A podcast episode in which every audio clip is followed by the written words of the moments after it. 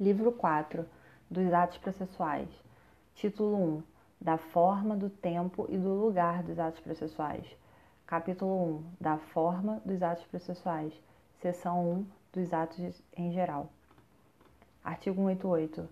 Os atos e os termos processuais independem de forma determinada, salvo quando a lei expressamente exigir, considerando-se válidos os que, realizados de outro modo, lhe preencham a finalidade essencial. Artigo 189. Os atos processuais são públicos, todavia tramitam em segredo de justiça os processos: 1. Um, em que exige um interesse público ou social. 2. Que versem sobre casamento, separação de corpos, divórcio, separação, união estável, filiação, alimentos e guarda de crianças e adolescentes. Inciso 3. Em que constem dados protegidos pelo direito constitucional à intimidade. 4 que versem sobre arbitragem, inclusive sobre o cumprimento de carta arbitral, desde que a confidencialidade estipulada na arbitragem seja comprovada perante o juízo. Parágrafo 1. O direito de consultar os autos de processo que tramitem em segredo de justiça e de pedir certidões de seus atos é restrito às partes e aos seus procuradores. Parágrafo 2. O terceiro que demonstrar interesse jurídico pode requerer ao juiz certidão do dispositivo da sentença, bem como de inventário de partilha resultante de divórcio ou de separação. Artigo 190.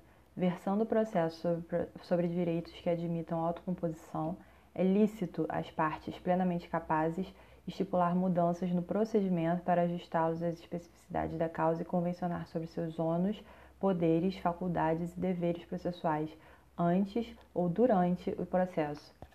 Parágrafo único. De ofício ou a requerimento, o juiz controlará a validade das convenções previstas neste artigo, recusando-lhes a aplicação somente nos casos de nulidade ou de inserção abusiva em contrato de adesão, ou em que alguma parte se encontre em manifesta situação de vulnerabilidade. Artigo 191. De comum acordo, o juiz e as partes podem fixar calendário para a prática dos atos processuais, quando for o caso. Parágrafo 1. O calendário vincula as partes e o juiz, e os prazos nele previstos somente serão modificados em casos excepcionais, devidamente justificados. Parágrafo 2. Dispensa-se a intimação das partes para a prática de ato processual ou a realização de audiência, cujas datas tiverem sido designadas no calendário.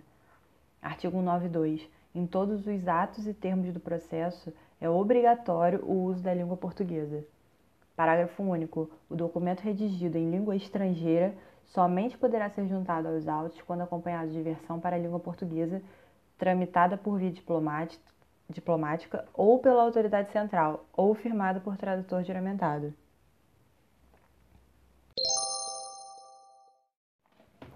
Seção 2. Da prática eletrônica de atos processuais. Artigo 193. Os atos, os atos processuais podem ser total ou parcialmente digitais, de forma a permitir que sejam produzidos, comunicados, armazenados e validados por meio eletrônico, na forma da lei. Parágrafo único. O disposto nesta seção aplica-se no que for cabível à prática de atos notariais e de registro. Artigo 94. Os sistemas de automação processual respeitarão a publicidade dos atos, o acesso e a participação das partes e de seus procuradores, inclusive nas audiências e sessões de julgamento, observadas as garantias de disponibilidade, independência da plataforma computacional, acessibilidade e interoperabilidade dos sistemas, serviços, dados e informações que o Poder Judiciário administra no exercício de suas funções. Artigo 95. O registro de ato processual eletrônico deverá ser feito em padrões abertos que atenderão os requisitos de autenticidade, integridade, temporalidade, não repúdio, conservação e, nos casos que tramitem em segredo de justiça, confidencialidade, observada a infraestrutura de chaves públicas unificada nacionalmente nos termos da lei. Artigo 196. Compete ao CNJ e supletivamente aos tribunais regulamentar a prática e a comunicação oficial de atos processuais por meio eletrônico e velar pela compatibilidade dos sistemas, disciplinando a incorporação progressiva de novos avanços tecnológicos e editando para esse fim os atos que forem necessários, respeitadas as normas fundamentais deste Código. Artigo 97. Os tribunais divulgarão as informações constantes de seu sistema de automação em página própria da rede mundial de computadores, gozando a divulgação de presunção de veracidade e confiabilidade. Parágrafo único. Nos casos de problema técnico do sistema e de erro ou omissão do auxiliar da Justiça responsável pelo registro dos andamentos, poderá ser configurada a justa causa prevista no artigo 223, caput e parágrafo 1. Artigo 198. As unidades do Poder Judiciário deverão manter gratuitamente, à disposição dos interessados, equipamentos necessários à prática de atos processuais e à consulta e ao acesso ao sistema e aos documentos dele constantes. Parágrafo único será admitida a prática de atos por meio não eletrônico no local onde não estiverem disponibilizados os equipamentos previstos no caput. Artigo 99. As unidades do Poder Judiciário assegurarão às pessoas com deficiência acessibilidade aos seus sítios na rede mundial de computadores, ao meio eletrônico de prática de atos judiciais, à comunicação eletrônica dos atos processuais e à assinatura eletrônica. Seção 3 dos atos das partes. Artigo 200. Os atos das partes consistentes em declarações unilaterais ou bilaterais de vontade produzem imediatamente a constituição, modificação ou extinção de direitos processuais. Parágrafo único. A desistência da ação só produzirá efeitos após a homologação judicial. Artigo 201. As partes poderão exigir recibo de petições, arrazoados, papéis e documentos que entregarem ao cartório. Artigo 202. É vedado lançar nos autos cotas marginais ou lineares, as quais o juiz mandará riscar, impondo a quem as escrever multa correspondente à metade do salário mínimo. Seção 4. Dos pronunciamentos do juiz. Artigo 203. O pronunciamento do juiz, os pronunciamentos do juiz consistirão em sentenças, decisões interlocutórias e despachos Parágrafo 1. Ressalvadas as disposições expressas dos procedimentos especiais, sentença é o procedimento é o pronunciamento por meio do qual o juiz, com fundamento nos artigos 485 e 487, põe fim à fase cognitiva do procedimento comum, bem como extingue a execução. Parágrafo 2. Decisão interlocutória é todo pronunciamento judicial de natureza decisória que não se enquadre no parágrafo 1. Parágrafo 3. São despachos todos os demais pronunciamentos do juiz praticados no processo, de ofício ou a requerimento da parte. Parágrafo 4. Os atos meramente ordinatórios, como a juntada e a vista obrigatória, independem do despacho, devendo ser praticados de ofício pelo servidor e revistos pelo juiz quando necessário. Artigo 204. Acórdão é o julgamento colegiado proferido pelos tribunais. Artigo 205. Os despachos, as decisões, as sentenças e os acórdãos serão redigidos, datados e assinados pelos juízes. Parágrafo 1. Quando os pronunciamentos previstos no caput forem proferidos oralmente, o servidor os documentará, submetendo-os aos juízes para revisão e assinatura. Parágrafo 2. A assinatura dos juízes em todos os graus de jurisdição pode ser feita eletronicamente, na forma da lei. Parágrafo 3. Os despachos, as decisões interlocutórias, o dispositivo das sentenças e a ementa dos acórdãos serão publicados no Diário Oficial, no Diário de Justiça Eletrônico.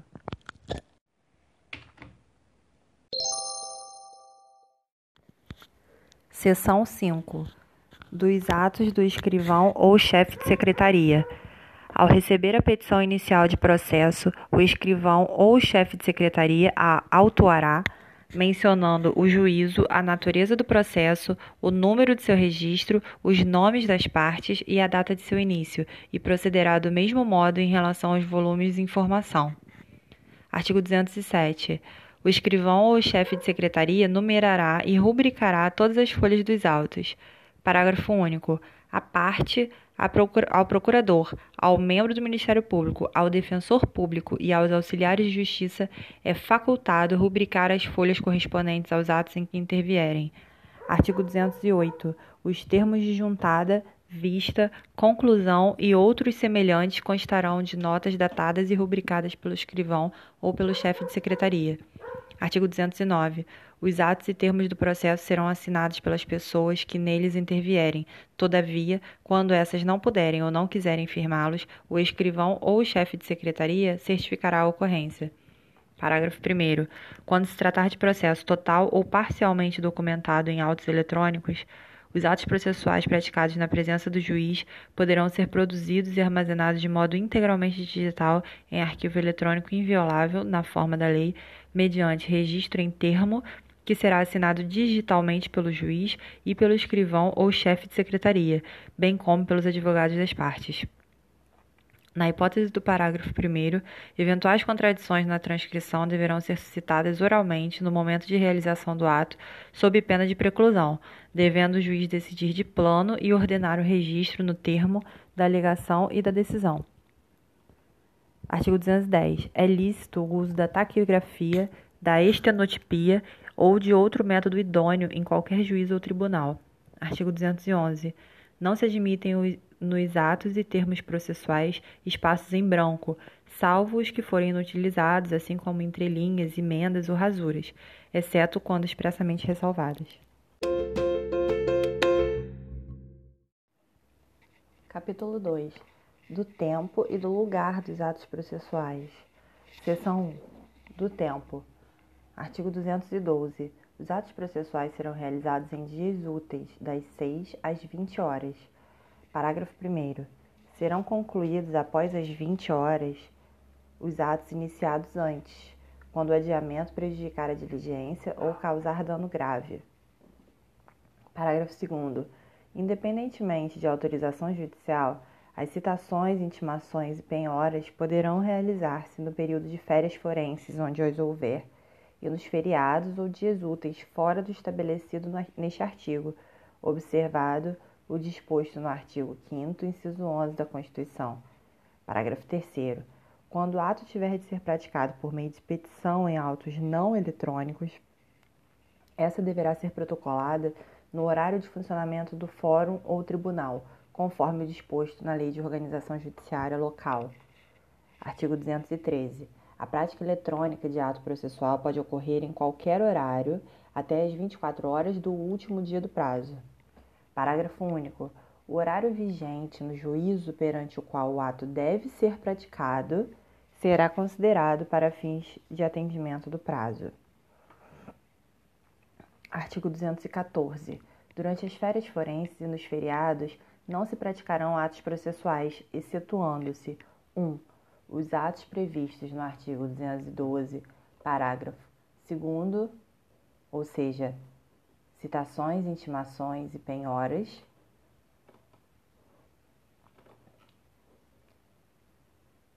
Dois, a tutela de urgência. Artigo 215. Processam-se durante as férias forenses, onde, onde as houver, e não se suspendem pela superveniência delas. 1. Um, os procedimentos de jurisdição voluntária e os necessários à conservação de direitos, quando puderem ser prejudicados pelo adiamento. 2. A ação de alimentos e os processos de nomeação ou remoção de tutor e curador. 3. Os processos que a lei determinar. Artigo 216. Além dos declarados em lei, são feriados, para efeito forense, os sábados, os domingos e os dias em que não haja expediente forense. Seção 2. Do lugar. Artigo 217. Os atos processuais realizar-se-ão ordinariamente na sede do juízo ou, excepcionalmente, em outro lugar em razão de deferência, de interesse da justiça, da natureza do ato ou de obstáculo arguído pelo interessado e acolhido pelo juiz. Capítulo 3 dos prazos. Seção 1 Disposições gerais. Artigo 218 os atos processuais serão realizados nos prazos prescritos em lei. Parágrafo 1. Quando a lei for omissa, o juiz determinará os prazos em consideração à complexidade do ato. Parágrafo 2. Quando a lei ou o juiz não determinar prazo, as intimações somente obrigarão o comparecimento após decorridas de 48 horas. Parágrafo 3. Inexistindo preceito legal ou prazo determinado pelo juiz, será de cinco dias o prazo para a prática de ato processual a cargo da parte. Parágrafo 4. Será considerado tempestivo o ato praticado antes do termo inicial do prazo. Artigo 219. Na contagem de prazo em dias, estabelecido por lei ou pelo juiz, computar-se-ão somente os dias úteis. Parágrafo único. O disposto neste artigo aplica-se somente aos prazos processuais. Artigo 220. Suspende-se o curso do prazo processual nos dias compreendidos entre 20 de dezembro e 20 de janeiro, inclusive. Parágrafo 1. Ressalvadas as férias individuais e os feriados instituídos por lei, os juízes, membros do Ministério Público, Defensoria Pública e da Advocacia Pública e os auxiliares da Justiça exercerão suas atribuições durante o período previsto no caput. Parágrafo 2. Durante a suspensão do prazo, não se realizarão audiências nem sessões de julgamento. Artigo 221. Suspende-se o curso do prazo por obstáculo criado em detrimento da parte ou ocorrendo qualquer das hipóteses do artigo 313. São os pedidos, são os pedidos de sobrestamento do feito. Devendo o prazo ser restituído por tempo igual ao que faltava para sua complementação. Parágrafo único. Suspendem-se os prazos durante a execução de programa instituído pelo Poder Judiciário para promover a autocomposição, incumbindo aos tribunais especificar com antecedência a duração dos trabalhos. Artigo 222. Na comarca, seção ou subseção judiciária, onde for difícil o transporte, o juiz poderá prorrogar o prazo por até dois meses.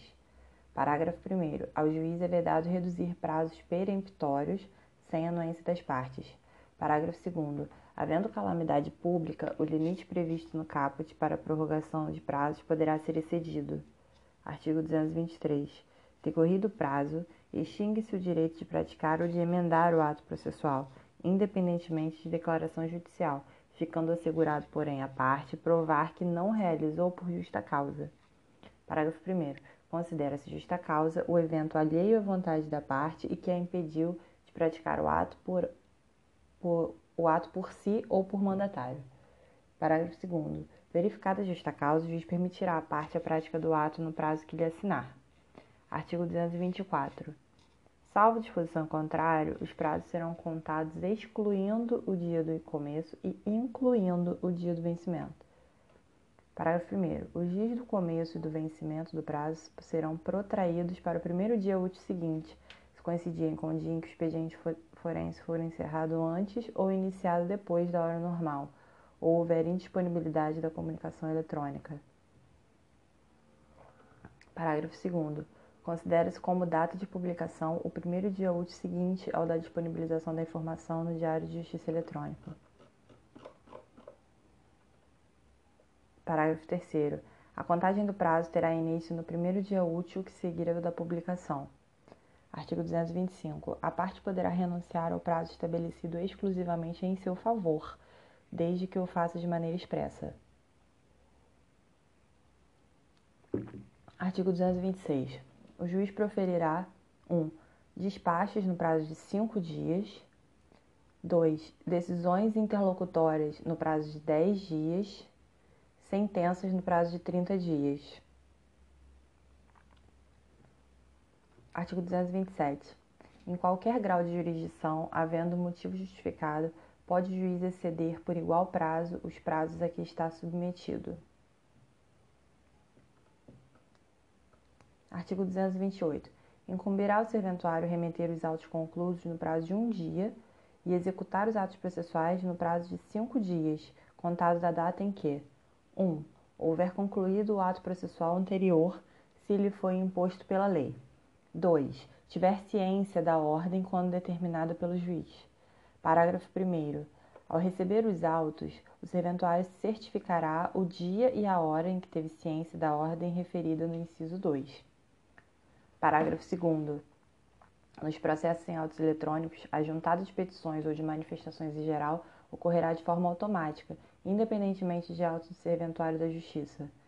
Artigo 229. Os litisconsortes que tiverem diferentes procuradores de escritórios de advocacia distintos terão prazos contados em dobro para todas as suas manifestações, em qualquer juízo ou tribunal, independentemente de requerimento. Parágrafo 1. Cessa a contagem do prazo em dobro se, havendo apenas dois réus, é oferecida a defesa por apenas um deles. Parágrafo 2. Não se aplica o disposto no caput aos processos em autos eletrônicos. Artigo 230. O prazo para a parte, o procurador, a advocacia pública, a defensoria pública e o Ministério Público será contado da citação da intimação ou da notificação. Artigo 231. Salvo disposição em sentido diverso, considera-se dito começo do prazo 1. Um, a data de juntada aos autos do aviso de recebimento, quando a citação ou intimação for pelo correio. 2. A data de juntada aos autos do mandado cumprido, quando a citação ou intimação for por oficial de justiça. Inciso 3. A data de ocorrência da citação ou da intimação, quando ela se der por ato do escrivão ou do chefe da secretaria. Inciso 4. O dia útil seguinte ao fim da dilação assinada pelo juiz, quando a citação ou a intimação for por edital. O dia útil seguinte à consulta ao teor da citação ou da intimação ou ao término do prazo para que a consulta se dê quando a citação ou a intimação for eletrônica. Inciso 6. A data de juntada do, comunica da, do comunicado de que trata o artigo 232 são cartas rogatórias, precatória e de ordem, ou, não havendo esse, a data de juntada da carta aos autos de origem devidamente cumprida, quando a citação a intimação reali se realizar em cumprimento de carta. 7. A data de publicação quando a intimação se der pelo Diário da Justiça impresso ou eletrônico. 8. O dia da carga quando a intimação se der por meio de retirada dos autos em carga do cartório ou da secretaria. Parágrafo 1. Quando houver mais de um réu, o dia do começo do prazo para contestar corresponderá à última das datas a que se referem os incisos 1 a 6. Parágrafo 2. Havendo mais de um intimado, o prazo para cada um é contado individualmente. Parágrafo 3 quando o ato tiver de ser praticado diretamente pela parte ou por quem de qualquer forma participe do processo, sem a intermediação de representante judicial, o dito começo do prazo para cumprimento da determinação judicial corresponderá à data em que se der a comunicação. Parágrafo 4. O disposto no inciso 2 do caput se aplica à citação com hora certa. Artigo 232.